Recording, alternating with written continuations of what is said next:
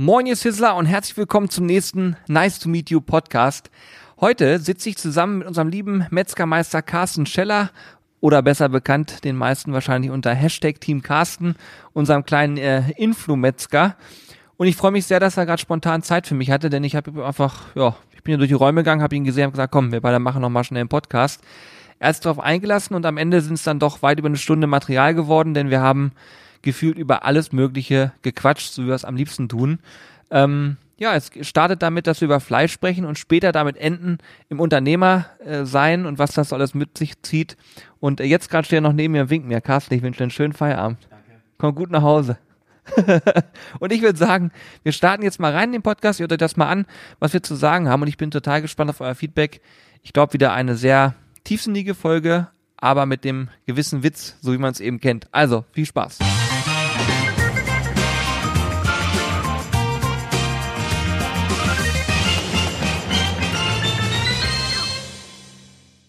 Carsten, ich freue mich, dass du hier bist. Ich glaube, viele Menschen werden jetzt sagen, wer? Carsten? Kenne ich nicht. Er ist wieder am Start. Will ich nicht kennen. Metzgermeister Carsten Scheller sitzt mit mir gemeinsam hier im Podcaststudio. Das ist hier nämlich, das ist hier wie in so einem kleinen Familienzirkus, der auf dem Dorfplatz auftritt. Der Zirkusdirektor verkauft erstes Popcorn und hat sich danach ein Bart angeklebt und jongliert. genau, genau der.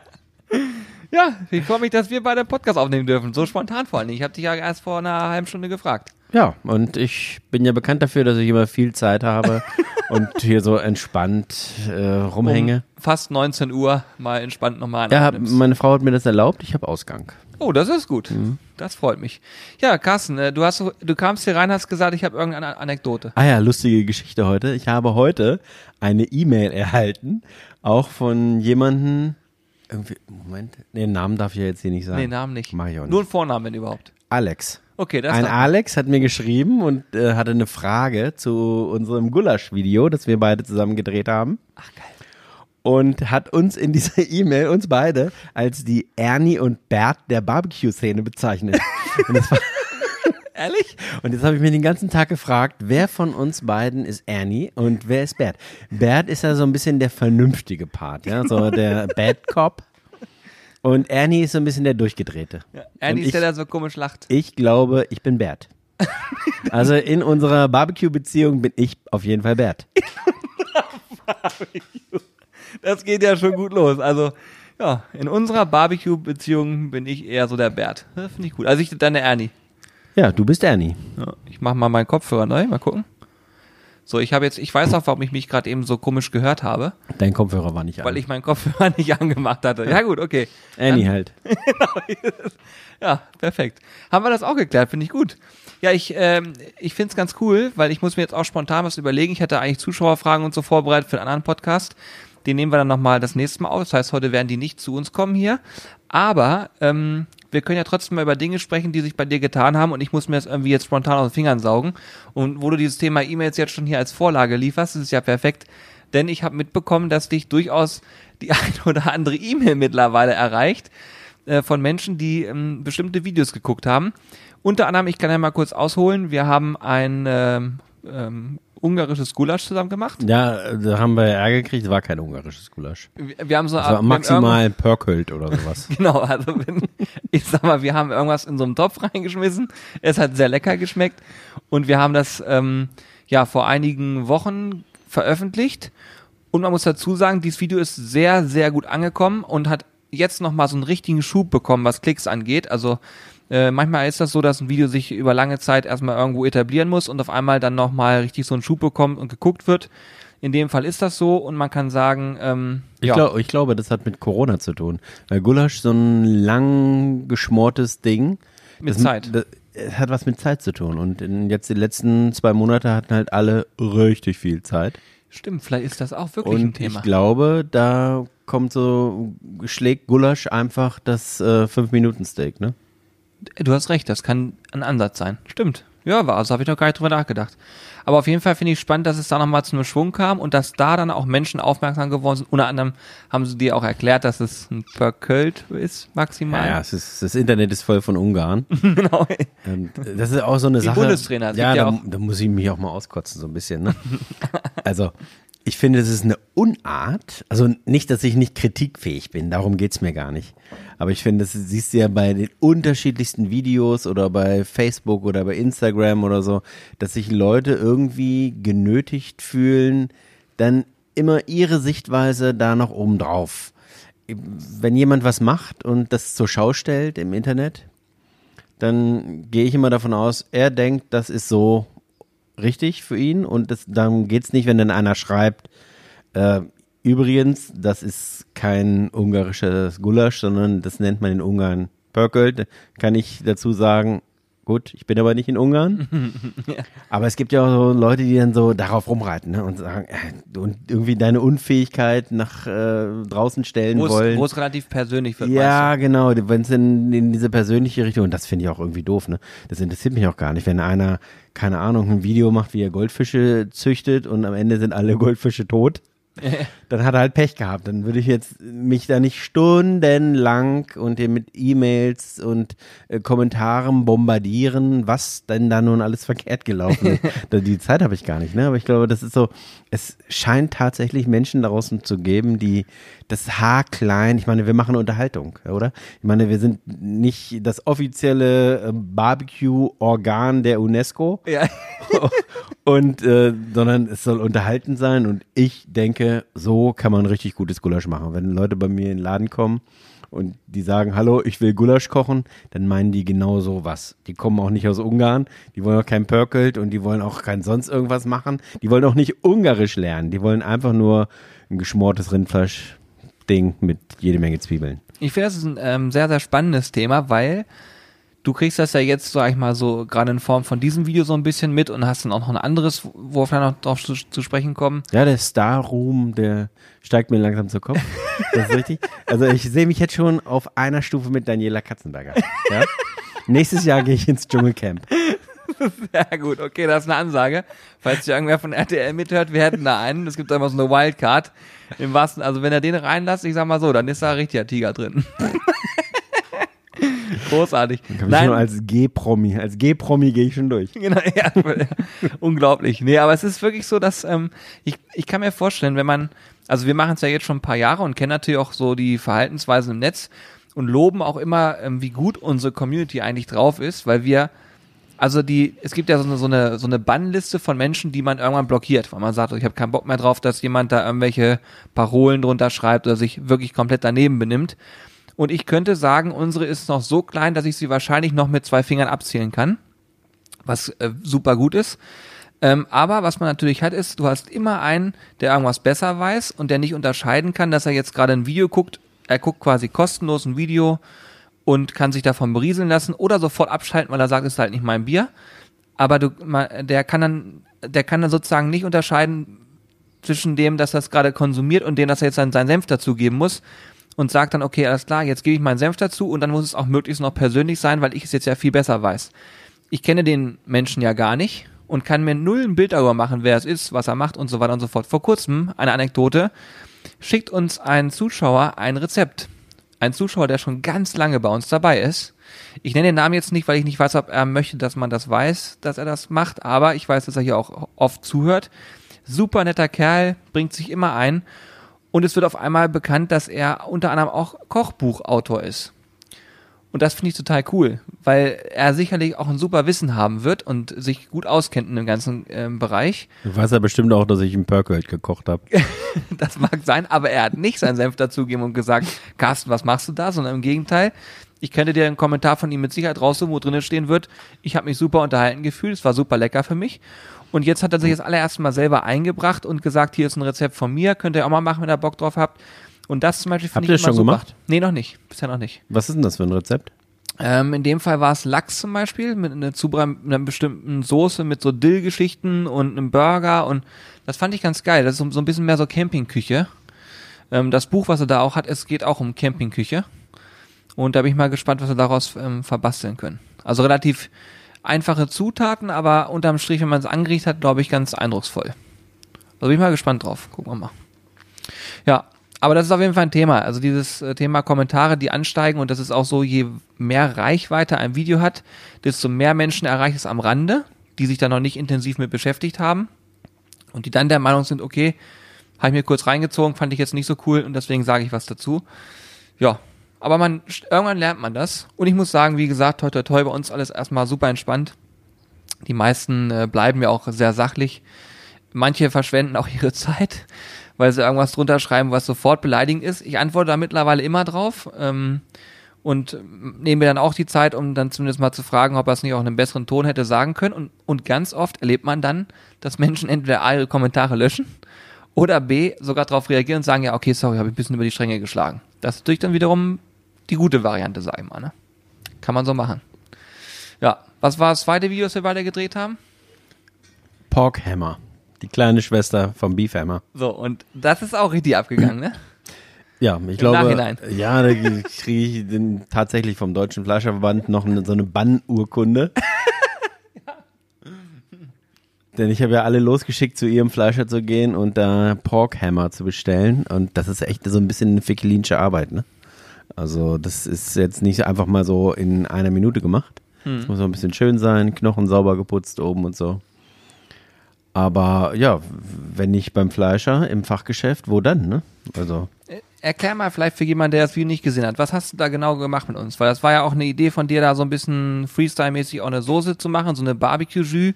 Was haben wir denn überhaupt genau gemacht? also im Prinzip war es eine geschmorte Haxe.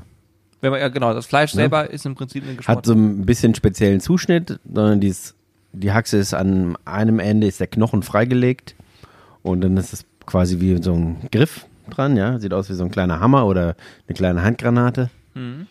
Und ähm, in die Soße dazu, da haben wir so ein bisschen Barbecue-Gewürze mit reingegeben und das dann richtig weich geschmort und ich glaube, das war äh, ein erfolgreiches Ding. Also das Video performt und äh, hier bei bei mir im Laden, da tauchen Leute auf, die Porkhammer Ja. kaufen wollen. Das finde ich so stark. Also wir machen mittlerweile tatsächlich, also gerade diese Woche ist mir das so aufgefallen, haben wir wirklich mehr Porkhammer als normale Haxen verkauft. Ne? also Wahnsinn, das ne? ist schon Also ich, wir sind ja ähm, immer erfreut darüber, wenn wir quasi dieses digitale Geschäft mit einem Offline-Geschäft verknüpfen können und finden das ja auch spannend, wenn dann Menschen kommen und sagen, Mensch, pass auf, ich hole mir jetzt sowieso gerade ein Paket aus dem Shop ab, dann gehe ich nochmal schnell in den Laden und kaufe nochmal ein Stück Fleisch. Und das funktioniert ja sehr, sehr gut auch. Äh, Du hast ja vorhin auch erzählt, äh, das war auch wieder so in so einem Beisatz gefallen, dass du auch gerade aktuell sehr viel St. Louis Cut verkaufst. Ähm, wir haben vor kurzem einen Rippchenratgeber gemacht, wo wir nochmal hervorgehoben haben, dass das Thema St. Louis Cut einfach so, das ist so der Cut, wenn man Rips kaufen will, wo wirklich alles da so richtig stimmt, ne? auch noch eine witzige E-Mail zu dem Video. Echt? Hat einer eine, mir einen Link zu diesem Video geschickt.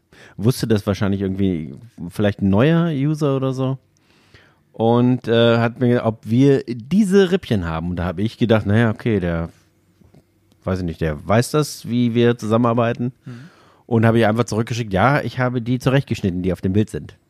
Nein, nein, die sind aus einem Video, aus dem Internet. Er sagt, ja. Nein. Äh, das Internet findet hier praktisch in meinem Nachbarbüro statt.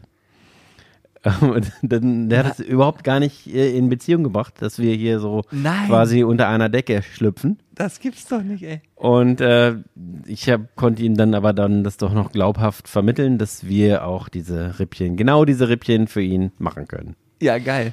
also das finde ich, ja, sowas fasziniert mich total. Ähm, ich muss bei mir immer sagen, ich habe früher habe ich mich ganz viel mit, äh, mit, mit Marketing äh, beschäftigt in meinem vorigen Job. Ähm, das ging von Offline und über Online-Marketing und so weiter und so fort.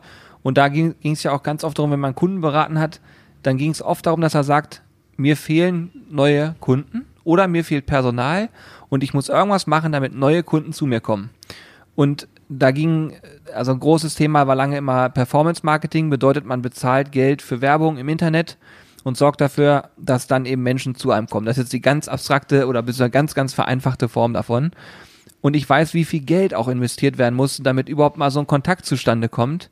Und ich sehe aber auch im Umkehrschluss, was bei uns passiert, dass Menschen sich für ein Thema begeistern können und dann auch sagen, pass mal auf, der Metzger von den Jungs, der ist von meiner Haustür 35 Kilometer entfernt, das macht mir aber jetzt nichts aus, ich steige jetzt ins Auto und ich fahre halt mal einen Tag los. Und dann kommen die hierher.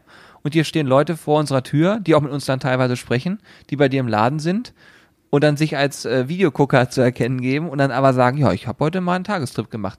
Und da möchte ich allen sagen, die jetzt gerade zuhören und das für sich selber identifizieren und sagen, oh, das habe ich auch schon mal gemacht. Herzlichen Dank an der Stelle. Das ist für uns natürlich ja, eine irre Auszeichnung eigentlich auch, muss man sagen. Ne?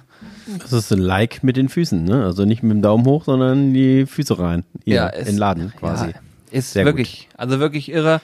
Und ich kann auch äh, sagen, wir haben ja bestimmt noch viele witzige Ideen in der Zukunft. Mal gucken, was noch alles so kommt. Und da wird uns noch was einfallen. Ja, wir haben noch ein paar Pfeile im Köcher. Hast du schon eigentlich schon eine Idee, was für ein nächstes Video wir beide zusammen drehen können? Ja, wir haben jetzt so viel Schwein. Ach ne, Gulasch hatten wir Rind. Geflügel haben wir, glaube ich, noch nie gemacht, ne? Wir hatten noch mal stimmt. diese, über diese gefüllte Hähnchenbrust gesprochen, die so hohl ausgelöst, mit einer kleinen Farce. Das finde ich nach wie vor spannend. Ich glaube, das sieht, das sieht optisch einfach auch richtig gut aus, ne? Ja, das könnte ich mir gut vorstellen. ne? Ich meine, so die, jetzt kommt ja erstmal so die richtige Grillsaison.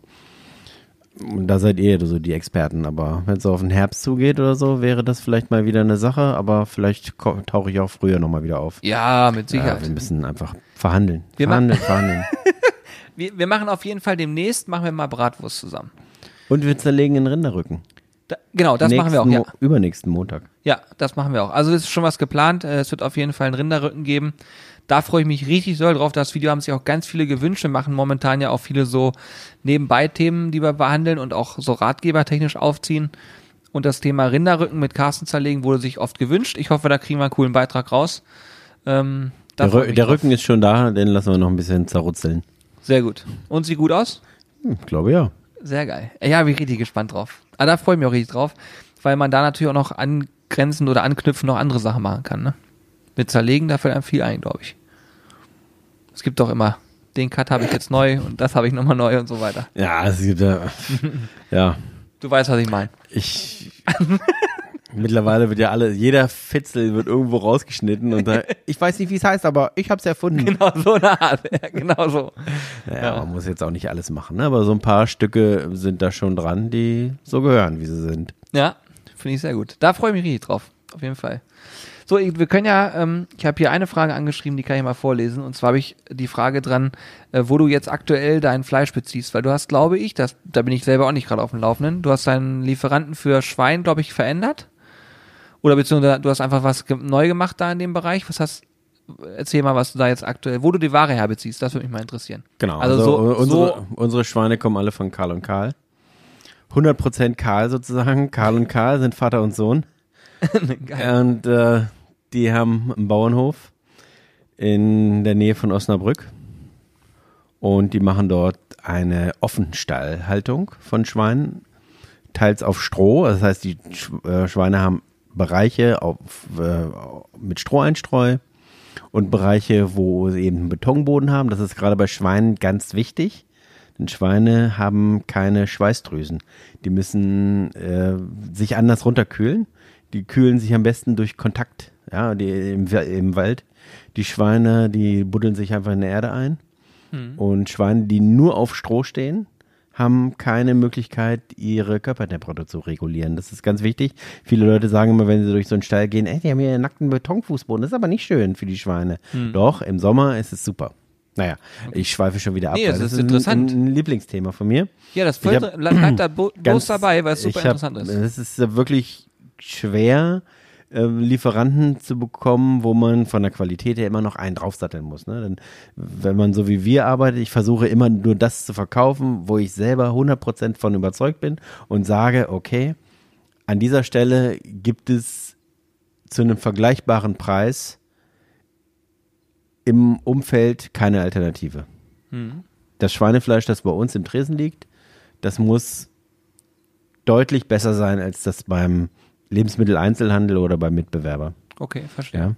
Natürlich äh, kann ich, gibt es immer irgendwelche Exoten oder so, ne? Aber ich mal, ich spreche jetzt immer von uns, der Standardware in Anführungszeichen, wo wir auch sämtliche Wurstwaren draus herstellen, wo wir alles von machen. Auch da bin ich davon überzeugt, dass man nur mit dem allerbesten Material auch die besten Ergebnisse machen kann. Und ähm, habe ich lange gesucht und dann habe ich diese beiden äh, kennengelernt, Karl und Karl. Und äh, die sind wirklich ihr Geld wert, ja. Also die sind auch witzige Typen, gibt's äh, auch ganz interessant. Ich glaube, ich habe auf meiner Facebook-Seite mal ein Video von denen gepostet. Ja, ich habe ich gesehen. Ja, ja, genau, genau, genau. genau. Und äh, die leben mit ihren Tieren. Ja, das ist ähm, tatsächlich, das ist jetzt nicht so, man hat wenn man die trifft, nicht den Eindruck, dass es äh, ein Business ist, sondern das ist ihr Leben. Ja, die haben nach und nach ihre konventionellen Ställe alle umgerüstet auf eben dieses Offenstallkonzept. Die Tiere haben Bereiche, wo sie sich entspannen können, wo sie ein bisschen kuscheln können, wo ein Deckel drauf ist, wo es dunkel ist. Dann mit dem, mit dem Stroh, wo sie ihren Wühltrieb ausleben können. Ähm, da haben sie Beschäftigungsmaterial. Und die haben, ganz wichtig, die haben alle einen Ringelschwanz. Das heißt, diesen langen Ringelschwanz, den sieht man ja in, bei konventionellen Schweinefleisch heutzutage eigentlich ganz, ganz selten oder eigentlich gar nicht mehr, denn Schweine sind neugierig und alles, was sich bewegt, wenn denen langweilig ist, beißen sie erstmal rein. Mhm. Und äh, dann hieß es ja jahrzehntelang, das hat, ja, das ist äh, eine Züchtung und das hat was mit der Genetik zu tun. Die Tiere sind alle überzüchtet und so weiter. Und es gibt auch heute noch viele, auch Tierärzte, die mir das erzählen. Aber ich habe mich mit Karl und Karl unterhalten. Und Karl und Karl, ich finde es so witzig, dass die beide den gleichen, ne, das gibt es nicht mehr so häufig heutzutage. Ich habe die ganze Zeit gedacht, das wäre der Firmenname, aber dann hast du mir gesagt. Nein, nein, die heißen Karl und Karl. Also das sind ihre beiden Vornamen. Ja. Und äh, die haben gesagt, es funktioniert mit jedem Schwein. Du kannst aus jedem Schwein ein Ringelschwanzschwein machen. Du musst das Schwein nur beschäftigen und du musst äh, die Gruppe im Auge behalten. Ja, ist ganz wichtig. Die Ställe dürfen nicht zu groß sein. Denn äh, das ist wie bei den Menschen. Wenn du äh, 100 Menschen hast, dann gibt es da mindestens ein Arschloch. Ja. ja. Das ist einfach so. Ja? ja. Murphys Gesetz. ja. Und so, so ist es bei Schweinen auch. Wenn du 100 Schweine hast, hast du auch einen, der Schwänze beißt. Ja. Ist so. Unabhängig von Rasse, Züchtung, Fütterung, Stall, völlig egal. Hm. Gib dir einen. Und den musst du dir raussuchen. Und wenn du da aber 3000 Schweine hast, dann fällt dir das schwerer. Und dann sagst du einfach, okay, nee, die, äh, die Tiere kriegen Entzündungen, ich muss da Antibiotika geben oder, ne? Oh, hab Verluste, weil die Tiere dann äh, getötet werden müssen oder wie auch immer, nicht vermarktet werden können. Nein, machen wir nicht, sondern die Stallgruppe muss eben klein sein. Und äh, maximal haben sie so 300 Tiere in so einem Stall drin. Und dann können diese beiden, Karl und Karl, gucken da tatsächlich jeden Tag und suchen sich den einen das Arschloch raus. Ne? Also das so, da nicht. Ja, ja. Also das ist wirklich eine ganz andere Art von Landwirtschaft, als man das eigentlich so in irgendwelchen Horrorfilmchen so sehen kann. Das ist jetzt nicht so ein Bauernhof, wie man sich das von früher vorstellt. Das ist schon ein moderner Betrieb aber ähm, es ist trotzdem eine Bindung zum Tier da, hat man das Gefühl. Ja, mhm. und man hat ein gutes Gefühl. Und die Qualität ist einfach überragend und das hängt zum einen viel mit der Stalltechnik zusammen, dann mit dem selbst gemischten und selbst angebauten Futter, ganz wichtig. Hammer, ja, okay. Da könnten wir doch eigentlich auch mal eine Doku drehen. Ja, wir können mal hinfahren. Das ist Hat er ja richtig Bock drauf. Ja, das machen wir mal. Also, äh, liebe Podcast-Zuhörerinnen und Zuhörer, wenn ihr da Bock drauf habt, schreibt mal bitte an mitmachen.zizzlebrothers.de, wenn ich hier ein paar E-Mails kriege zu dem Thema und euch das interessiert, dann würden wir dazu auch mal ein Filmchen machen, glaube ich. Also das hört sich super spannend an. Ich finde es auch richtig spannend, dass du darüber so redest. Also wenn man dir zuhört, du beschäftigst dich ja extrem intensiv mit diesem Themen Fleisch, was beziehe ich woher und du hast ja alles nur handverlesen, muss man ja mal so, so sagen. Ähm, der Punkt ist dabei, du verarbeitest das Tier später, also man könnte auch von der Denkweise her denken, okay, pass auf, könnte ihm ja eigentlich auch egal sein. Er verarbeitet das Ganze, verdient damit sein Geld. Das machst du nie. Du hast mir auch mal erzählt, du gehst wirklich Höfe ab und guckst mal, klopfst mal spontan an und sagst, hallo hier, ich bin und hast nicht Bock, was zu machen. Wie bist du an die rangekommen zum Beispiel? Wie, wie passiert sowas? Also mittlerweile ist es einfach, äh, kommen viele auf mich zu. Denn ich habe da mit, äh, also ich habe bestimmt schon, ich kann mich erinnern, 1900 95 oder 96, irgendwie so. Da waren wir schon auf der Suche nach einer besseren Fleischqualität. Das war damals noch gar kein Thema. Da war diese Bewegung, die jetzt im Gange ist, mit immer besser, immer höherwertig, die ganze Grillszene, die immer noch einen oben drauf haben möchte und auch diese große Gemeinde der Vegetarier und Veganer, die durchaus einen positiven Input geben und uns wirklich auch aufgezeigt haben, wo in dieser Industrie oder in diesem Gewerbe auch so ein bisschen der Schuh drückt. Ne? Mhm. Und das war alles noch nicht im Gange und da war es ganz, ganz schwer. Da konnte ich hier in Hannover beim Schlachthof anrufen und sagen, bring Schweine. Da haben die gefragt, wie viel. Heute habe ich Lieferanten, die fragen mich, ja, was möchtest du? Royal Berkshire, Mangalitza, Duroc, äh, möchtest du Duroc Freilandhaltung, möchtest du Duroc Offenstallhaltung, möchtest du das eins davon in Bio und so weiter das und so fort. Ne? echt geil. Ne? Das ist so, so wie es beim Wein schon seit Jahrhunderten ist. Ne? Bist, kannst in der letzten Kneipe sein, gehst rein, auf der Speisekarte steht nicht nur, also gibt's auch, aber in der Regel Wein, weiß-rot und dann steht da Riesling, Dornfelder, Württemberger, wie auch immer. Und beim Schnitzel steht nur Schnitzel. Und bei der Fleischerei gab es auch Jahr, jahrzehntelang, jahrhundertelang, ja, Schwein. Punkt. Heute sind wir da schon einfach einen Schritt weiter, ne? Also du hast verschiedene Fettgehaltsstufen, verschiedene Zuschnitte, verschiedene Rassen, verschiedene Reifemethoden, verschiedene, verschiedene Fütterungen, Eichelschwein, was weiß ich, was es alles gibt. Ne? Da ist unglaublich viel passiert. Und das macht es mittlerweile auch ein bisschen einfacher für mich. Ne? Früher habe ich wirklich, wenn ich irgendwo, ich hab, kann mich erinnern, ich bin über, über Land gefahren in Ostfriesland, habe diese kleinen Wellblechhütten gesehen, habe ich beim nächsten Haus geklingelt und gefragt, wem die Schweine gehören in den Wellblechhütten, die ja in Freilandhaltung sind. Ne? Und da haben die, hä, wie, ja, wir irgendwie unserem Nachbarn und so, haben mich da zwei Straßen weitergeschickt und bis ich dann tatsächlich bei denen auf der Matte gestanden habe und wusste und da so den ersten Kontakt hergestellt habe. Ne? Ah, das ist wirklich faszinierend, finde ich das. Und mittlerweile geht das aber so ein bisschen einfacher. Hm. Man hat das Gefühl, dass auch die Landwirte, Landwirte und Bauern, übrigens Landwirt und Bauern, ich habe immer gedacht, na Bauer, das ist so ein bisschen ein Schimpfwort. Ne? Das ist so, nee, nee, gar nicht.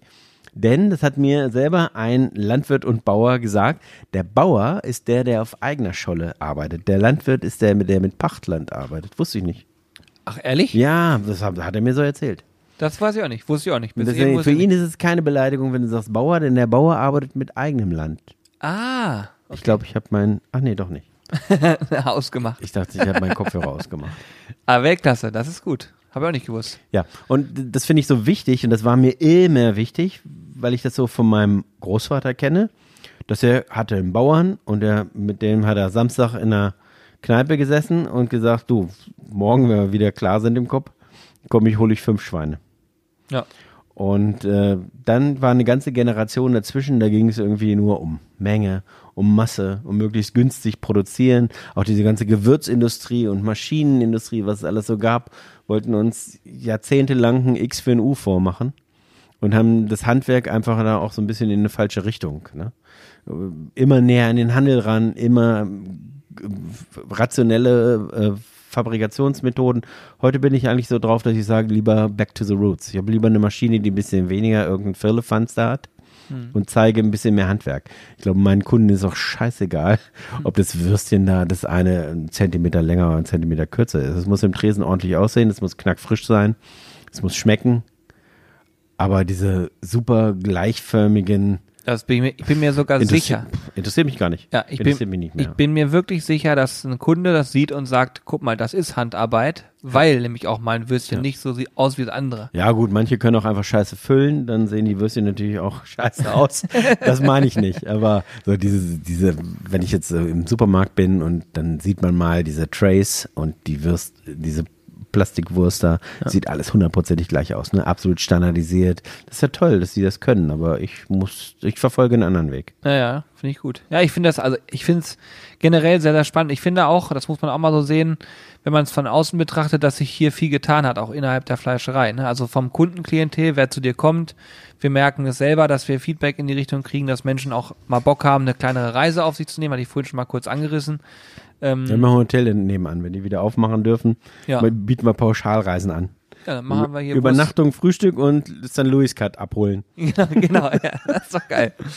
Das, der St. Louis Cut ist das, ist ja, habe ich ja vorhin ganz kurz gehabt, aber dieser Rippchenratgeber hat bei uns auch sehr gut funktioniert, weil Menschen fragen danach, okay, ich möchte es jetzt das erste Mal machen, Rippchen vernünftig, oder ich habe schon ein paar Mal Rippchen gemacht und ich kenne mich aber mit den Zuschnitten so gar nicht aus. Mir war zum Beispiel lange Zeit nicht bewusst, dass es den Zuschnitt Schälrippe gibt.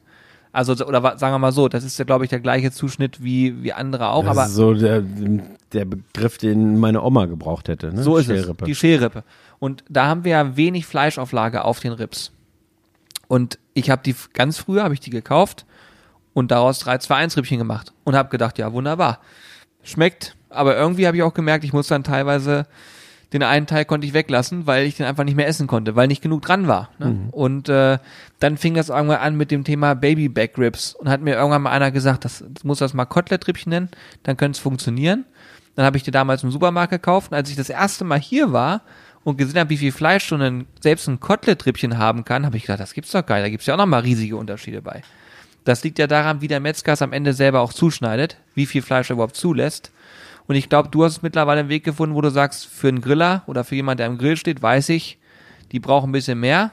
Also schneide ich es auch ganz anders. Ja, also wir haben Oh, Alex haut ab. Alex, Alex, schön schönen Feierabend. Feierabend. Ist ja jetzt auch schon, oh, schon spät geworden. Also von daher hast du sehr verdient. Er hat gerade noch einen Vlog geschnitten. Der Vlog geht äh, heute noch online. Ist schon online mittlerweile. Also der wurde heute geschnitten und online gestellt, weil wir heute, wir sind momentan hier spitz auf Knopf. Kann ich da noch was zu erzählen? wo waren wir stehen geblieben? Daran, dass du jetzt mittlerweile auch gesagt hast, für Griller habe ich einen richtigen Zuschnitt.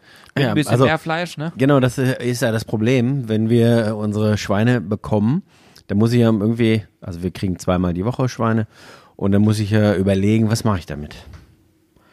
Und äh, wenn ich den Zuschnitt sowas wie St. Louis Cut mache, dann und ein bisschen mehr Fleisch drauf lasse, dann wird der Bauch dünner. Das ist halt die Frage, wovon verkaufe ich mehr? Mehr St. Louis Cut Rippchen mit richtig Fleisch drauf Ja. oder mehr richtig dickes Bauchfleisch? Diese Entscheidung musst du irgendwie treffen, denn wir kaufen wenig Teilstücke zu, sondern wir haben ganze Schweine, die schneiden wir zurecht. Und wenn alle, dann alle. Ne, das ist immer, also mittlerweile hat sich das ganz gut eingepegelt und wir haben auch tatsächlich Produkte entwickelt, aus einem ganz bestimmten Grund, nämlich weil wir für die Grillgemeinde ein spezielles Produkt zuschneiden und dann für unser Standardsortiment das, was überbleibt, nicht mehr benutzen können. Ja, das ist der Bauch zu dick, äh, zu dünn. Oder wir haben Koteletrippchen mit extra viel Fleisch drauf. Klar, dann ist das Kotelett aber angeschnitten. Ne? Dann der, der Rückenstrang ist dann halt kleiner. Dann musst du dir wieder was überlegen, was mache ich mit dem Ding. Das ist unglaublich schwer, wenn man so arbeitet wie wir. Klar, kann ich auch einfach eine Liste nehmen und da ankreuzen. 20 Kilo davon, 100 Kilo davon, 10 Kilo davon, 5 Kilo davon, 3 davon und so weiter und so fort. Aber ich finde es halt auch wichtig, dass wir eben nicht diesen Trend mitmachen, da irgendwo dafür zu sorgen, dass riesige Kühlhäuser voll werden und das Zeug nach China geschickt werden muss. Ja, wir machen alle biologisch abbaubares Toilettenpapier und äh, fahren Elektroautos und äh, das Fleisch wird aber, ist eine globale Ware geworden. Das finde ich schwierig. Klar, dieser, die Grillgemeinde befeuert das natürlich auch, denn Fleisch aus Argentinien oder US-Beef oder äh, aus Japan oder australisches Wagyu und so, das hat ja auch alles seine Berechtigung, das schmeckt ja auch alles. Aber für mich nicht, bei uns im Laden gibt es das nicht. Und das, dadurch machen wir uns manche Sachen, ja, machen wir uns auch schwerer, schwerer. Und sicherlich könnte ich von dem einen oder anderen auch mehr verkaufen, ja. Aber das ist, entspricht nicht der Art und Weise, wie ich das gerne hätte. Was ich, was ich ganz gut finde, ist, ähm, du hast ja jetzt auch einen Lieferanten, ähm, der aus dem Harz liefert und da geht es um Rindfleisch. Und wenn ich die, dieses Fleisch sehe und einem Grillbegeisterten sage, pass mal auf, hier ist sein US-Beef, was auch immer, und ich halte das mal daneben. Ich bin mir sicher, 95% aller Menschen würden sofort das von dir verwendete Fleisch nehmen, weil es einfach so unglaublich gut marmoriert ist, aus einer Region kommt, die hier um die Ecke ist und einfach so unglaublich lecker auch ist. Also diese Qualität ist überragend. Ich habe jetzt wirklich schon einige Steaks gegessen, aber das ist wirklich Hammer. Ja, habe ich mich äh, eine Zeit lang schwer mitgetan, denn eines muss man sehen, so ein, ein Rind, das so eine Marmorierung aufweist, das hat eine Endmast bekommen. Muss.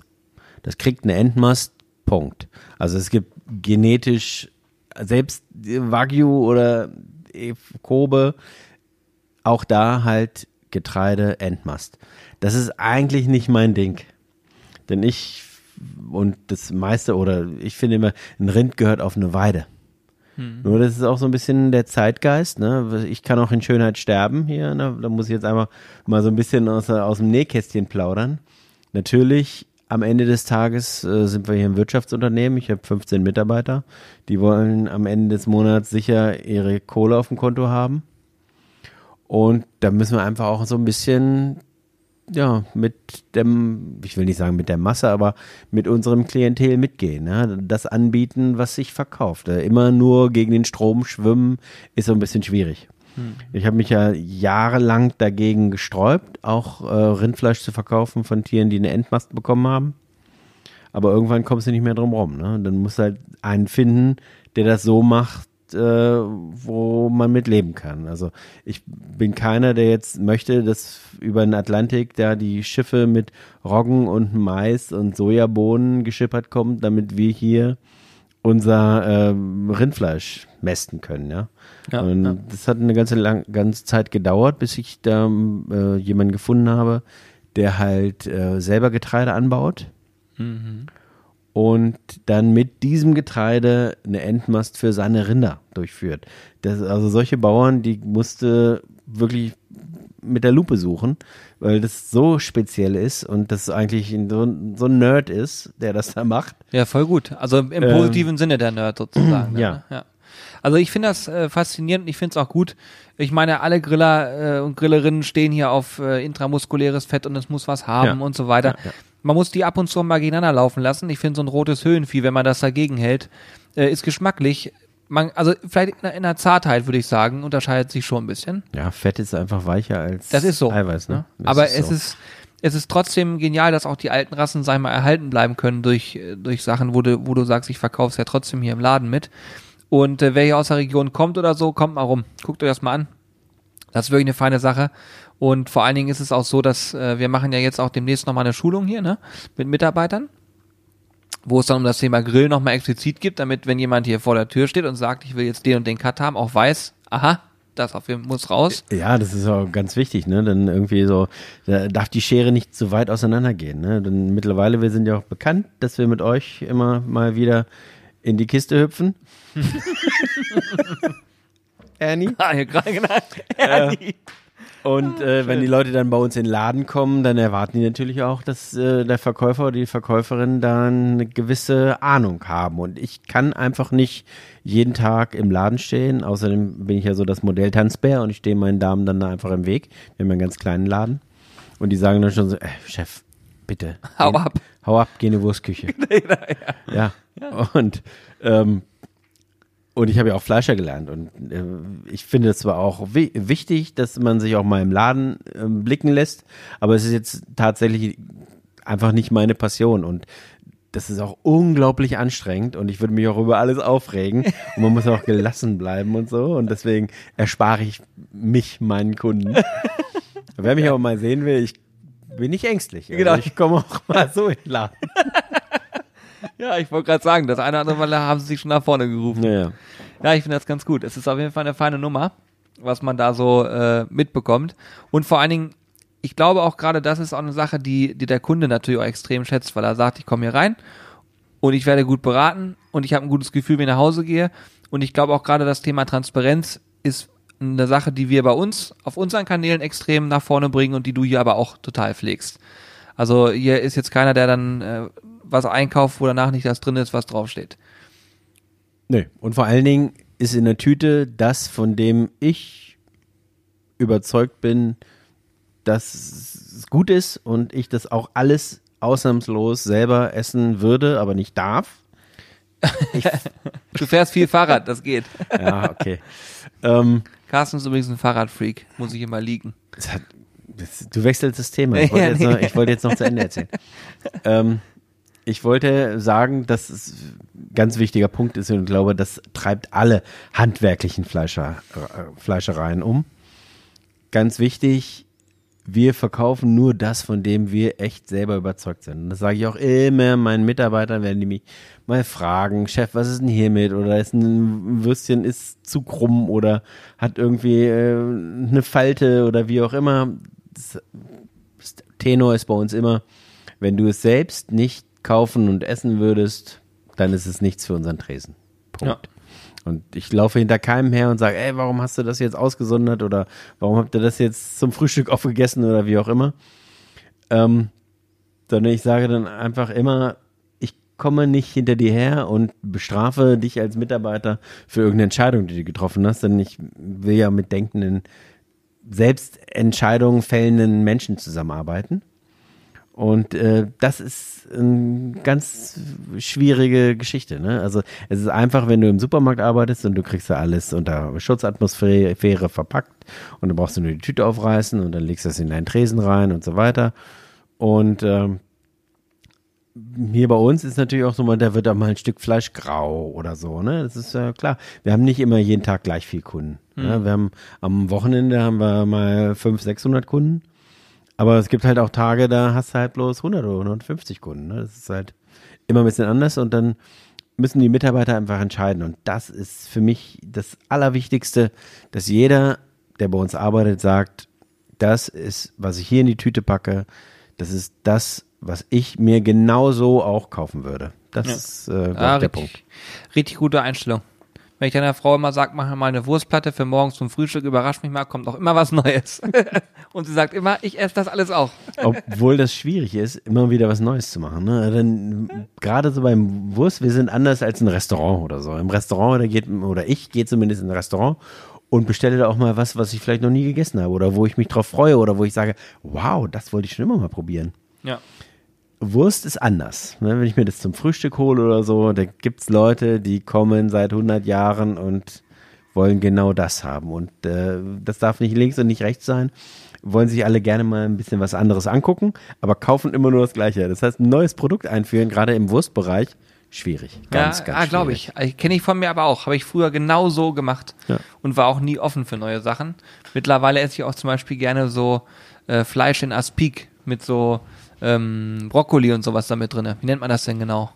Brokkoli in Aspik. Ist das so? Heißt das so? Fleisch, Brokkoli in Aspik? Was? Das ist auch dein Produkt? Nein, was? Doch, das ist so Hähnchenfleisch. Und Ach, doch, doch, die Hähnchensülze. Sülze? Ja, Sülze ist natürlich, also mit Sülze kommst du natürlich irgendwie nicht so, kannst nicht durchstarten. Ne? Der Produktname Sülze ist einfach irgendwie scheiße. So wie Tornister. Es gibt kein schlimmeres Tornister, Wort. Ja. Und Ranzen. Lass dir mal bitte das Wort Ranzen auf, dem, auf der Zunge zergehen, genauso wie Tornister. Wer hat sich das ausgedacht? Ja, deswegen gibt es ja auch tolle Markenprodukte, die einfach ihren Markennamen verwenden. Ja. Ne? Aber überleg mal, da geht einer hin und sagt, hier so ein viergiger Kasten, den schneide ich dir auf den Rücken, das Ganze nenne ich jetzt mal Tornister. Das hat jahrelang beschäftigt mich das schon, wie man dazu kommt, das so zu machen. Aber gut, das ist ein anderes Wir Thema. schweifen ab. Genau. Wir schweifen Aspik und Sülze. Also Sülze, also vielleicht, die Franzosen machen das besser, da heißt es ja dann Gelatine.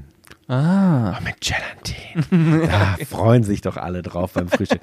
Oh, Gelatine. Aber Sülze ist so ein bisschen so ein, auch ein aussterbendes Produkt, ne? Obwohl eigentlich äh, alle Anforderungen erfüllt. Hoch eiweißhaltig, fettarm, voll gut. Ja. Geschmacksreich. Ich find's lecker, ich find's richtig lecker. Ja, und aber da gibt's ja, wird ja auch viel Unfug getrieben, ne? Ja, auch in ganz Deutschland gibt's ja diese Hähnchenbrust in Aspik-Dinger da von den einschlägigen Wurstfabriken, Mhm. die erstmal so fest sind wie, wie Beton und nur sauer schmecken und ansonsten nach nichts. Und äh, ich habe da ein ganz gutes Rezept. Ich mache das immer so ein bisschen Curry-lastig, dann ist es schön gelb. Und äh, Gemüse mit rein, jede Menge und Hähnchenbrustwürfel von so einem Kikok-Hähnchen. Ja. Und richtig lecker. dann schmeckt das auch ganz gut. Ne? Also, aber ansonsten bin ich jetzt nicht so, ja, der große. Fan von Hähnchensülzen. aber vielleicht weiß ja jemand einen tollen neuen Produktnamen. Also Ja, gerne. Ihr könnt für Hähnchensülze. mitmachen. Oder.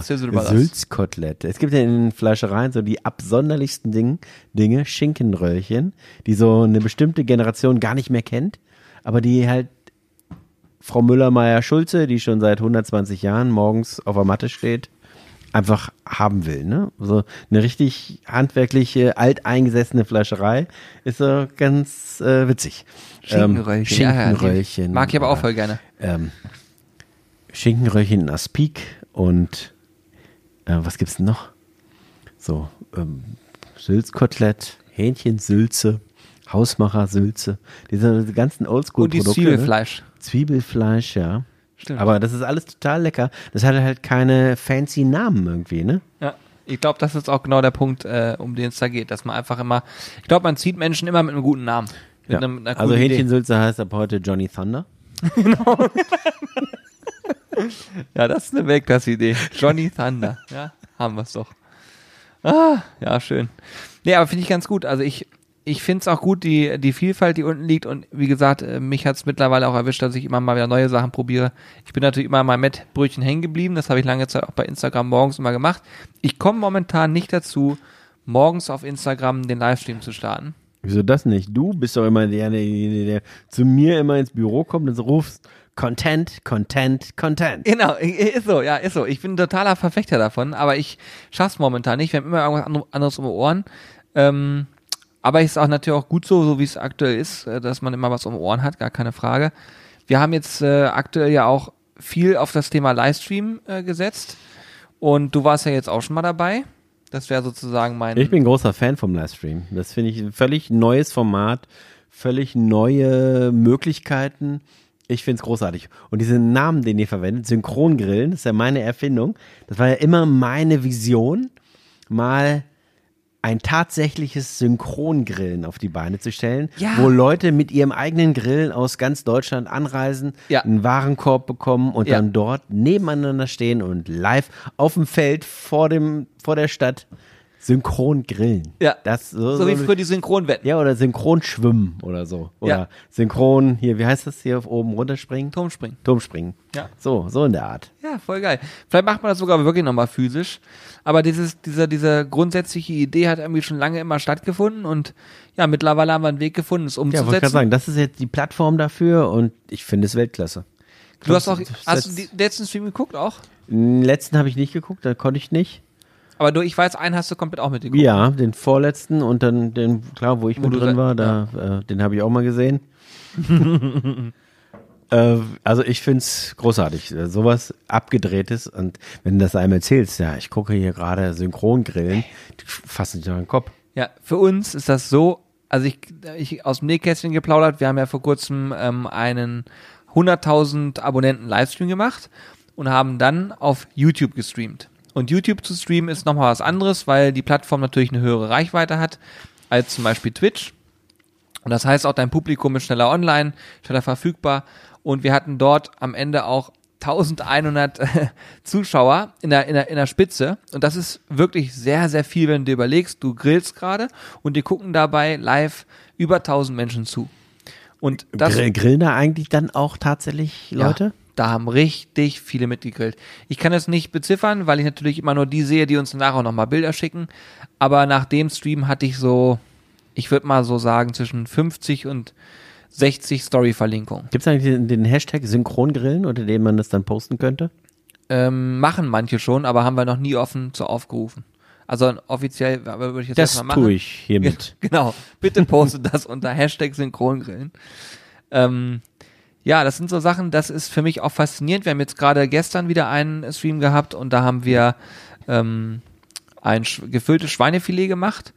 Und da war es auch so, dass wir dann Vorspeise, ähm, Beilage und Dessert gegrillt haben und auch wirklich langsam vorgegangen sind, damit jeder mitkommt. Und es haben auch alle mitgemacht. Also die, die, die mitgegrillt haben, konnten es alle nachmachen und haben dann quasi gefülltes Schweinefilet äh, uns Bilder davon geschickt. Und es sah genauso aus wie meine Version. Und das war sowas von faszinierend, wie gut das Das funktioniert spricht nicht gerade für die Zuschauer. hat. Wie- Wenn Wieso? es genauso aussah Also, wie deine Version. Ja, okay. Okay, ich, ich bin auch kein Experte, was Schweinefilet aufwächern angeht. Aber äh, ja, das Übliche halt. Ne? Jedenfalls, jedenfalls ist es so gewesen, dass ich sage, äh, es fasziniert mich, dass Menschen mitmachen, mitfiebern, auch das Thema total feiern und am Ende auch dann ein Tellerbild abliefern, wo ich sage, yo, ihr habt es genau hinbekommen. Und das ist quasi Grillkurs 2.0 in einer ganz anderen Aus, einem ganz anderen Ausmaß, ganz andere Möglichkeiten.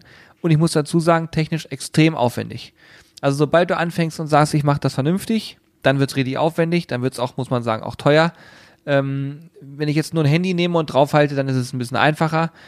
In dem Stream, wo wir beide dann äh, standen und wirklich, wo es auch wirklich richtig abging, weil einfach super viele Leute dabei waren, ist auch die Technik am Anfang total ausgefallen. Ne? Und äh, Ton funktionierte nicht und hier war wieder was nicht in Ordnung und das war, ist dann für die Anspannung natürlich Desaster, weil man sich denkt, oh Gott, ich will das jetzt ja richtig perfekt machen, aber das ist nun mal dann live. Da kannst du nichts mehr ändern, das ist so. Und ich finde es umso geiler, wie gut das funktioniert. Ja, also ich bin ganz äh, fasziniert davon. Ähm, das ist für mich nochmal so auf Facebook oder Instagram oder auch ein YouTube-Video, was ich, die meisten YouTube-Videos, werden ja auch irgendwie durch Zufall mehr oder weniger geguckt. Entweder wird es dir vorgeschlagen oder du willst dich zu irgendeinem Thema ähm, informieren Ja. und dann findest du einen Kanal, den findest du gut, abonnierst den und dann beschäftigst du dich da so ein bisschen mit. Aber ich finde gerade dieses Synchrongrillen, wo dann Leute gezielt eine Sendung anschauen, die jetzt gerade stattfindet, ne? Also, Ja, äh, wo alle sagen, ja, das Fernsehen, das stirbt, das ist ein Medium aus dem letzten Jahrtausend.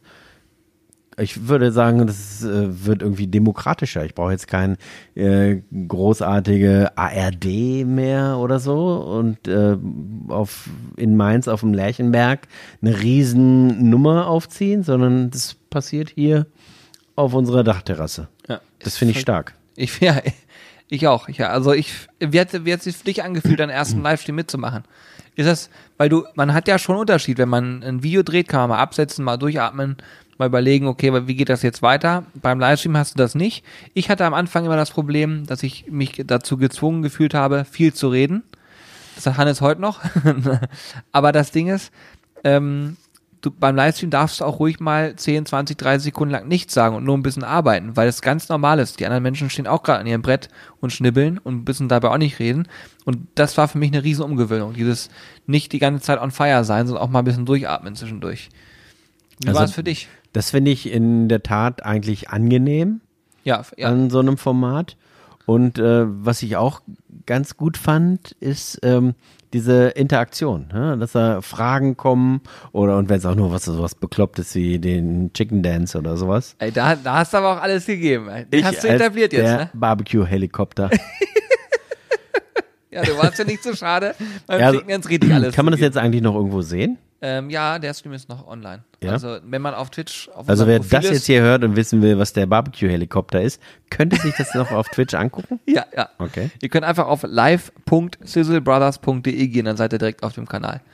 Habe ich für die Einfachheit habe ich äh, habe ich das so eingerichtet. Und das finde ich gut. Ne? Also jetzt mal unabhängig davon, dass dann da jemand was gespendet hat und so weiter, was ich auch total abgefahren finde. Ne? Ich auch. Alle, re alle regen sich auf über Rundfunkgebühren, aber damit der Onkel im äh, Rechner den Barbecue-Helikopter macht, werden, ich weiß nicht, was das kostet. Ich glaube kostet zwei Euro oder so. werden zwei Euro mal eben so rausgedonnert. Ja. Finde ich witzig. Also ganz großartig. Richtig gut. Ja, aber es, äh, die Interaktion ist, glaube ich, eine Sache. Also wir haben uns äh, schon auch vor ein paar Jahren auf der Fahne geschrieben, dass wir sehr nah am Publikum sein möchten, damit eben jeder was davon hat und es nie so eine Distanz geben wird, ne? dass man nicht das Gefühl, okay, die Jungs heben jetzt ab und machen und tun. Ich meine, dass wir wachsen und so weiter, das, das wissen auch alle. Wir sind hier im Podcast sowieso immer sehr transparent. Ähm, aber uns ist trotzdem sehr wichtig, dass wir immer noch die Nachrichten, die reinkommen, sehen, beantworten können oder eben auch mal die Antwort jemandem zuwerfen können und sagen, pass mal auf, kannst du nicht das und das antworten, weil es passt da gerade ganz gut zu. Und ähm, das, glaube ich, ist auch beim Livestream ein riesen Fund, dass da Menschen dabei sind, interagieren können, durch ihre, ich sage jetzt mal, 2 Euro Spende oder wie viel es auch immer waren, dafür zu, zu sorgen, dass irgendwas da im Bildschirm passiert. Ich kenne mich selber, wenn ich teilweise Streamern zugucke, dann äh, ähm, gebe ich auch eine Donation ab in der Hoffnung, dass der einmal kurz unten irgendwas vorliest und ich mich dann freuen kann. Und dann übersieht das wieder und dann sitze ich da und sage, ah, scheiße, hat er nicht gesehen, ne? Und äh, ich glaube auch, dass das total witzig sein kann. Unabhängig jetzt von, der, dass da auch Geld gespendet, gespendet wird, ähm, einfach nur von der Sache her, dass man da mitwirken kann, ne? durch eine Frage und was auch immer. Ja, es ist auf jeden Fall ein sehr demokratisches Medium. Also Ja. Ich weiß nicht, wie das da geregelt ist. Kann man da auch einfach seinen Senf zugeben? Also wenn ihr jetzt so ein Pörkelt Nörgler. Ja, wenn Da- es, ähm, du kannst so machen, wir haben jetzt mittlerweile Moderatoren, also zwei Stück, die bei den Streams dabei sind, während wir dann ähm, vorne streamen, ähm, kümmern die sich um den Chat. Und wenn jemand ausfällig werden würde, wir haben so einen Kandidaten dabei, dann haben wir jetzt vier oder fünf Mal gesagt, bitte lass das. Er hat es jetzt nicht geschafft, deswegen ist er jetzt leider nie wieder dabei. Aber ähm, die Jungs kümmern sich drum und würden dann entsprechend eingreifen. Bisher war es noch nicht nötig und ich glaube auch, dass es in Zukunft nicht unbedingt nötig sein wird. Man weiß es nie, aber theoretisch kann auch jeder nörgeln, ja. Wer macht das dann? Sitzt ihr denn hier und äh, Nee, die Jungs sitzen in, in Deutschland. achso, das ist jemand dann von Twitch selber, oder? Nee, das sind äh, ehemalig Zuschauer, die gesagt haben, ich hätte da Bock drauf. Und dann haben wir gesagt, pass auf, dann haben wir da auch Bock drauf. Die haben sich immer viele eingebracht. Wir haben ja unseren Discord-Server auch und da ist zum Beispiel der liebe Thorsten, der ist da immer viel aktiv, macht da ganz viel. Und haben wir gesagt, komm, ähm, er kennt sich mit der ganzen Technik gut aus, dann kann er das machen. Und anderer ist äh, der Tobias, das ist ein alter Kollege von mir, der sich auch gut auf der Plattform auskennt. Und die Jungs haben das gut im Griff. Das ist auch super, weil dann die ganzen, wenn irgendwelche Sachen reinkommen mit irgendwelchen Befehlen, wo dann heißt, pass auf, Gutscheincode XY geht raus, dann geben die Jungs den ein und dann sieht jeder das. Weil das könnten wir parallel nicht machen, während wir grillen. Das funktioniert richtig gut. Das ist ja mittlerweile ein riesiges Netzwerk, ne? Ja, ist irre. Und es hat alles bei dir in der Garage angefangen. ja, ist wirklich so. Verrückt. Verrückt, verrückt, Es verrückt. ist, wir haben früher, also, ja, wenn man sowas macht, denkt man darüber ja gar nicht nach. Aber mittlerweile ist hier ein großer, äh, großer Wust an allen möglichen Dingen, die ja, die befeuert werden. Und was auch natürlich auch, du musst dir vorstellen, jeden Sonntag sitze ich, sag ich mal, Pi mal Daumen im Schnitt drei Stunden da dran und baue einen Newsletter zusammen. Und dieser Newsletter geht dann immer Montag raus. Warum mache ich das am Sonntag? Weil ich dann alle Sachen zusammen habe, die ich von der letzten Woche brauche, alle Videos online gegangen sind, der Podcast online gegangen ist und dann kann ich erst die Links auch vernünftig setzen. Und darüber hinaus ähm, ist es auch so, dass wir dann ja nochmal gucken, an wen soll der gesendet werden, zu welcher Uhrzeit soll der gesendet werden. Das lege ich alles am Sonntag fest. Und dann gehen auch die Zutaten für einen Livestream zum Beispiel raus. Und allein sowas könnte ich mir auch sparen und könnte sagen, das mache ich am Montag, dass es dann Dienstag rausgeht. Ich will aber unbedingt, dass man ab Montagmorgen informiert ist über den Verlauf. Und wenn man sich selber aufbindet, dann Wisst ihr eigentlich noch, auf, auf welchen Kanälen ihr überall funkt? ja, komplett. Und was mich mal interessieren wird, also ich bin ja praktisch, ne, also nicht von erster Stunde, aber schon von ziemlich weit vorne Sehr weit vorne, ja. mit dabei. Und steht noch der Spaß am Grillen an erster Stelle oder war das überhaupt jemals an erster Stelle? Ging es immer eher um das Herstellen eines Videos oder wie ist das gelagert? Ja. Hätte es jetzt auch ein, das Thema Häkeln sein können? Nee, nee, nee. Also schon Grillen ist schon immer noch deine Passion Voll. und eure Passion. Voll. Das ist das Geile. Das darf ja nicht, ne? Das darf ja nicht in den Hintergrund. Ich meine, ihr macht ja wirklich alles in, in Hochglanz und in Technicolor Ja. mit der coolsten Ausstattung. Und wenn ich hier manchmal so durchsehe, hier stehen so Gimmicks, wo ich sage, ey, was ist das für ein heißer Scheiß? Und jetzt mit Livestream und so. Aber man darf ja nicht äh, aus den Augen verlieren, die Kernkompetenz der Sizzle Brothers ist ja das Sizzlen, das Grillen, das Brutzeln, das äh, Zubereiten, ne? Ja. Und das kann ich auch ganz klar mit Ja beantworten. Das ist absolut immer noch Leidenschaft und vor allen Dingen, was dazu kommt, ist, mittlerweile bin ich so weit, ich, ich grille auch zu Hause immer. Jetzt, jetzt habe ich mir wieder einen Grill auf den Balkon gestellt und jetzt grille ich zu Hause immer relativ viel. Jetzt denke ich schon wieder um, weil so ich. einen von, so, so, so ein Aro-Grill von der Tankstelle, oder? nee, nee, Oder nee. bringst du auch von der Tankstelle immer so Würstchen mit? ich, oute mich jetzt. Ich habe einen Elektrogrill auf. auf äh, Du was? Was? ja, ich habe einen Elektrogrill neuerdings. Und der funktioniert hervorragend. Weil ich habe keine Lust, die Gasflasche so hoch immer zu schleppen. ich oute mich jetzt. Aber ich, ich muss sagen, es funktioniert wirklich sehr, sehr gut. Ja, jetzt guck mich nicht so an. Es ist so. Ich habe doch hier ohne Ende noch andere Geräte, womit ich spielen kann, aber zu Du Hause. hast einen Elektrogrill? Es tut mir leid, ja, ist so. er funktioniert auf jeden Fall sehr gut. Aber worauf wollte ich hinaus? also, falls ihr einen YouTube-Kanal mit dem Thema Grillen betreibt und ihr braucht noch einen Fleischermeister im Background, schickt mir einfach eure Adresse, denn ich habe mich in diesem Moment von den Sizzle Brothers getrennt. Die haben einen Elektrogrill. Ja, wir haben nicht nur einen. Ja, das ist so. Aber gut, okay, das, äh, worauf wollte ich überhaupt hinaus, bevor ich jetzt darauf eingehe, dir noch mehr, äh, noch mehr Zugeständnisse mache? Nein. Ähm, du hast ja gefragt, ob es immer Leidenschaft ist. Absolut.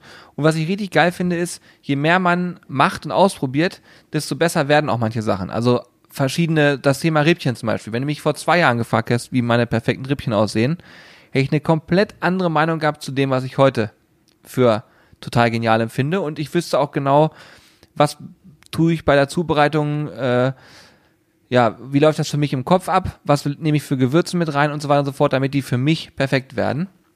Und ich finde, man hat sich über die Jahre auch viel beim Thema Grillen auch weiterentwickelt, auch was die Zubereitung von bestimmten Dingen angeht. Ja, aber für Rippchen seid ihr ja auch bekannt, würde ich sagen. Das ist so, Das dass, ist auch äh, die, die Kernkompetenz der Sizzle Brothers ist eigentlich die Zubereitung von Rippchen. Wir oder? machen viel Rips, ja, haben viel Rips gemacht. Und äh, da, da gibt's auch immer wieder eine Nuance mehr, die man auch entdecken kann. Es gibt ja andere Grillblogger, die Spanferkel oder Pizzen. Alles. Es gibt alles. Es gibt, aber wie gesagt, bei uns Rippchen ganz weit vorne. Stark. Was ich auch dazu sagen kann ist, ähm, und das ist eine Sache, die auch als Leidenschaft dazugekommen ist, als wir angefangen haben, Videos zu drehen, war das am Anfang so, okay, wir machen das mal und wir probieren das mal aus.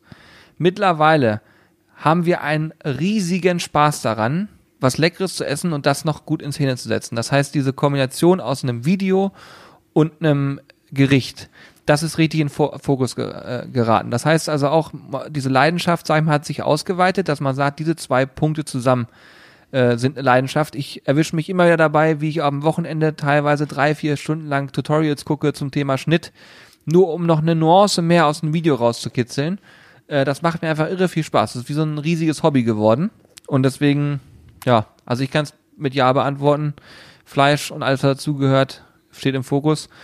Und ich möchte, glaube ich, auch in Zukunft, möchte ich, ähm, ich sag mal, noch ein bisschen hochwertiger grillen. Mit hochwertiger meine ich auch mal so die ein oder andere Geschmacksknospe mehr anregen und ich glaube, das möchte ich im Livestream mehr machen. Weil ich glaube, dass im Livestream Menschen zugucken, die ja Bock haben, auch mal was Neues kennenzulernen und nicht die einfachsten Dinge nur zu machen. Und ich möchte gerne, glaube ich, in Zukunft, dass wir im Livestream immer noch mal so eine kleine Nuance mehr setzen, auch gerne mal mit dir, weil du hast noch mal eine ganz andere Background, dass man mal so sagt, ey, das habe ich so in der Form nicht gegessen. Weil äh, wenn das passiert, dann hast du auch Bock, immer mal wieder neu, neu dabei zu sein, weil du weißt, da kommt eine Herausforderung auf mich zu. Und ich finde, das ist total spannend. Das soll für Anfänger geeignet sein, aber auch für welche, die sagen, ich kenne schon eine ganze Menge, ich will noch mal so einen Funken mehr lernen. Okay, also du würdest sagen, ähm, oder aus meiner Sicht heraus, hat sich die Schwierigkeit der Gerichte über die Zeit, die die, die Sizzle Brothers jetzt schon gibt, gar nicht unbedingt ins Unendliche gesteigert, aber die Qualität der Videos. Ja. Die Qualität der Videos ist ja, ich wüsste gar nicht, wer bei den ganzen Grillblogs, die es so gibt, Vlogs, wer da überhaupt in der Qualität im deutschsprachigen Raum Videos produziert. Ich, ja. Eigenlob stinkt, du genau, darfst dazu jetzt nichts sagen. Aber das ist so mal so, ich gucke ja auch immer mal wieder und wüsste tatsächlich nicht, ob es da eine Alternative zu gibt. Also, ja. das muss ich natürlich sagen, weil ich ja auch äh, irgendwo ein Stückchen ein Teil davon bin und mir das ja auch Spaß macht und ich es auch diese Entwicklung bewundernswert finde, aber diese Frage, wo geht's hin? Das fand ich jetzt ganz gerade mal ganz interessant. Wo siehst du die Sizzle Brothers in fünf und in zehn Jahren? Ja, und auch das, also das, das zum Beispiel ist Und was Frage. passiert, wenn dieser Grillblock, äh, dieser Grillhype irgendwann mal vorbei ist? Dann kommt was nächstes, was ich Schlittschuh fahren oder irgendwas. Du, ich kann dir dazu auch was erzählen, ähm, weil ich diese Frage, was passiert in fünf oder zehn Jahren? Das ist eine Frage, die habe ich früher äh, in meinem alten Job, habe ich das Mitarbeitern gestellt, die Frage. Also ich hatte da vorher eine Tätigkeit, wo ich äh, das Glück hatte, mit Menschen arbeiten zu dürfen und dann habe ich die auch ab und zu mal gefragt, wo möchtest du eigentlich hin in den nächsten Jahren? Und da gab es immer ganz verschiedene und spannende Antworten. Die meisten waren so relativ abgeklatschte Antworten. So, und dann hat man irgendwann auch mal mich gefragt, wo ich denn eigentlich hin möchte. Und das war ein Tag, der hat bei mir eine ganze Menge ausgelöst, weil mein Chef und ich hatten auch immer ein sehr gutes Verhältnis, haben uns gut verstanden, haben viel zusammen auch äh, ja, uns überlegt. Und ich muss auch sagen, ich habe auch recht erfolgreich in dem Unternehmen äh, gearbeitet. Und deswegen war die Frage eher so, okay, wo geht's noch hin? So viel mehr Möglichkeiten gibt's da eigentlich gar nicht. Äh, wo sehen Sie sich selber in fünf bis zehn Jahren? Und da habe ich ihm gesagt, und das ist mir noch nicht mal so schwer gefallen, aber ich habe ihm gesagt, in fünf bis zehn Jahren möchte ich selbstständig sein. Und was da so spannend war, war, dass ich diesen Wunsch schon immer hatte. Ich hatte auch schon immer irgendwie nebenbei irgendwelche kleineren äh, Geschichten, ähm, was Selbstständigkeit angeht. Aber da war es halt so, dass ich sozusagen ein Risiko eingegangen bin, weil er hätte es auch total doof finden können. Und im Gegenteil, er hat darauf richtig positiv reagiert und hat gesagt, okay, das finde ich krass. Weil er wusste, was ich so gemacht habe, was ich mache, und hat er gesagt, okay, das finde ich krass, dass sie bereit sind, sowas zu machen. Und das ist auch eine Sache, die muss man eigentlich fördern. Und zu dem Zeitpunkt war aber Sizzle Brothers noch gar nicht so ein Thema. Also es war noch nicht mal ansatzweise darüber nachzudenken, dass das jemals ein Business Case werden würde. Und deswegen ist es so, wenn man mich heute fragen würde, wo willst du in fünf bis zehn Jahren sein, kann ich sagen, ich habe etwas erreicht, was ich mir immer als Ziel gesetzt habe, nämlich eine Selbstständigkeit. In der befinde ich mich jetzt. Da bin ich unfassbar glücklich mit. Und jetzt ist es auch so, ich habe mich von all dem gelöst, was in Richtung Ziele angeht, wo es heißt, du musst jetzt schneller und besser und höher und so weiter werden. Jetzt geht es für mich nur darum zu sagen, okay, wie entwickle ich eine Idee weiter? Wie kann ich die weiter ausbauen? Und jetzt ist es sogar so weit, dass ich sage, ich will Menschen begeistern können für Themen und immer weiter in diesem Bereich gehen. Also Unterhaltungswert steigern, ähm, auch mehr anbieten können, dass man sagt, okay, wo bin ich eigentlich erreichbar, wie kann man einen erreichen, dass ich eine Marke weiter und stärker ausbilden kann und Menschen sich damit identifizieren und sagen, Mensch, die Jungs von nebenan, das sind nach wie vor Jungs von nebenan, sicherlich sind sie auch Unternehmer zu gewissen Teilen, aber mit denen kann ich mich identifizieren, die sind sympathisch und ich habe Bock darauf, mich von denen unterhalten zu lassen. Wenn wir das langfristig immer gewährleisten können, bin ich mega, mega happy. Dann ist alles top. Mein Sohn hat neulich schon gesagt, er übernimmt es dann, wenn ihr in Rente geht. Siehst du. Guck mal, allein das, die Generation, ne? Die Generation, stell dir mal vor. Der sagt jetzt, okay, ich sehe, was die da machen. Und ich sage dir, vor zehn Jahren hättest du ihm gesagt, du musst auf jeden Fall irgendwas anderes machen, weil was, das, was die Jungs da machen, hat keinerlei berufliche Zukunft. Ne? Normalerweise geh studieren, mach das, das, das. Ich glaube, heutzutage denkt man auch als äh, junger Vater darüber anders, oder? Also würdest du es ernster nehmen, wenn dein, wenn dein Sohn dir jetzt sagen würde, pass auf, ich habe wirklich vor, einen YouTube-Kanal zu gründen oder irgendwas in die Richtung zu machen, oder wirst du sagen, nee, komm, stell die Frage zurück hier. und er sitzt hier und, und, und schweigt. Ja, Weil es schwierig ist, ne? Ja, das ist eine schwierige Frage. Er hat mir neulich, er will den Zukunftstag bei euch hier machen. Ja, das, ist- kann da er sind wir ja irgendwie, ist ja wegen Corona, ist das ja alles Ja, so ein bisschen äh, flach gefallen dieses Jahr. Und äh, da hat er mit dir, glaube ich, schon gesprochen, ne? Und Genau, das ne? ist sein Highlight, da erzählt er ständig von.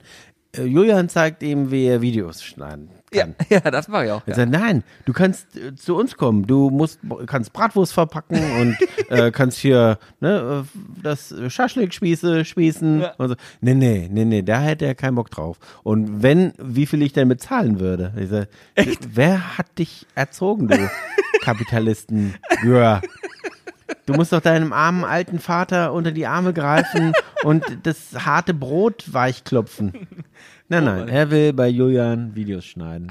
ja, ähm, aber ja, also das ist schon ein Zukunftsmarkt, den es vor zehn Jahren noch nicht gab, so in der Form. Ja. Und äh, eine völlig neue Art und Weise, sein Brot zu verdienen.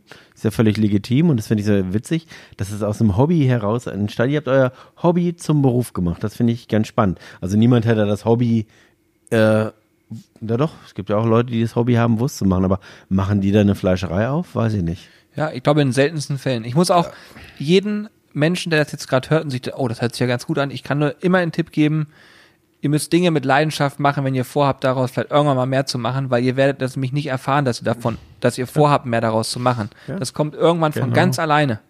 Und äh, manche probieren auf Biegen und Brechen irgendwas zu tun und ich glaube, das ist immer schwer, weil man dann durch diesen Antrieb, ich will was schaffen, auch zerfressen ist und dann nicht mehr, wenn man was mit Leidenschaft die, macht. wollte ich gerade- die Leichtigkeit, ne? Ja, also, das das ähm, muss ich, sehe ich auch an mir. Ich hab, war früher auch verbissener und äh, wollte, wie du schon sagst, Ziele erreichen und machen tun. Und äh, damit habe ich aber auch oftmals meine Mitarbeiter überfordert oder äh, eine, in einer Art und Weise vielleicht angegangen, weil es für mich so super wichtig war und, äh, und das nicht transparent war, dass es für mich so wichtig ist. Und da kam es immer wieder zu Problemen und so. Ähm, ich hatte ja vor ein paar Jahren, hatte ich so, so, einen kleinen Unfall, bin eine Treppe runtergedonnert.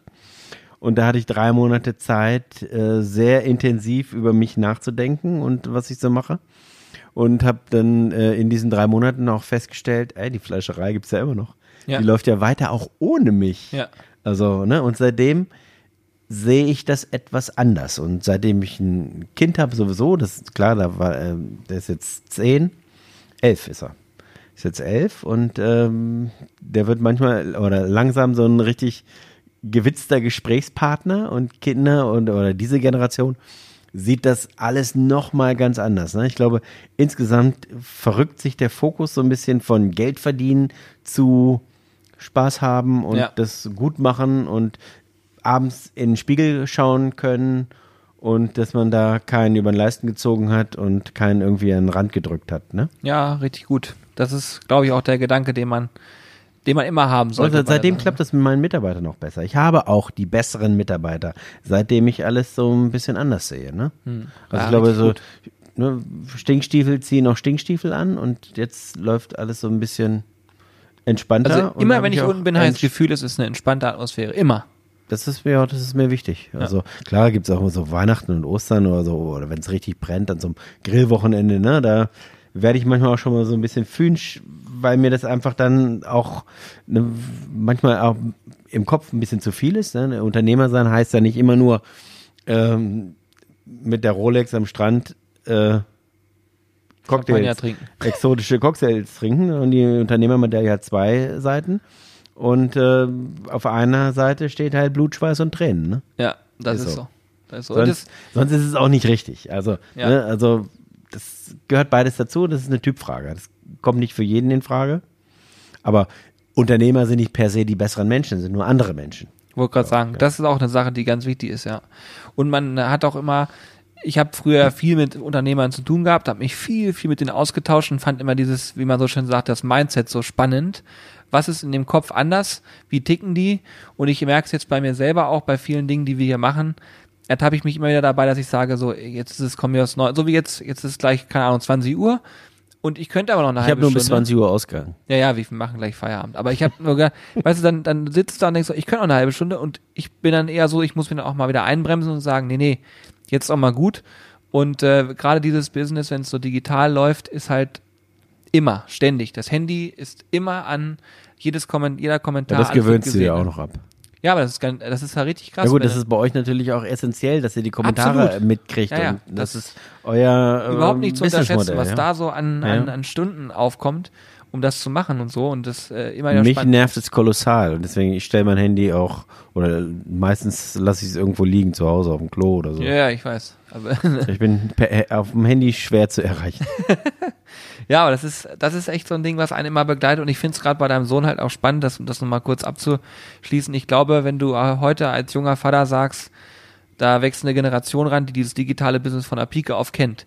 Die haben Möglichkeiten, die, die wir auch, glaube ich, noch haben, aber die zum Beispiel Generation meiner Eltern gar nicht hatte, wo man sagen kann, pass mal auf, wenn du verstehst, wie digital und stationär zusammenspielen kann, dann hast du wirklich gute Chancen, dass es gut läuft. Und das ist ja jetzt bei dir auch der Fall. Äh, vor fünf Jahren hättest du nicht gesagt, ich tauche mal im Livestream auf. Jetzt bist du auf einem, einem Livestream drin, dann danach kommen Menschen zu dir und sagen, ich brauche bitte den St. Louis Cut. So soll es ja auch sein. Und das ist, glaube ich, auch für jeden nachvollziehbar. Und wir haben draußen viele Menschen, die uns das sehr gönnen und äh, da auch mitziehen. Das ist natürlich, ja, unterm Strich noch der, der ich entscheidende meine auch Faktor. Ne? die Qualität, die, die Qualitätssteigerung in all dem, was ihr so macht, bedarf ja auch eines gewissen Erfolges. Sonst geht es einfach auch nicht weiter, ne? ja, und du kannst, ja, Das da kann jetzt niemand sagen, ey, das finde ich jetzt aber doof, dass Ja, die ja. mit ihren Grill-Videos Geld verdienen. Ja, ja. Ich meine, Geld ist nun mal der Treibstoff. Man darf es nicht anbeten. Es darf nicht zum Alleinziel werden. Das ist, glaube ich, wichtig. Ja.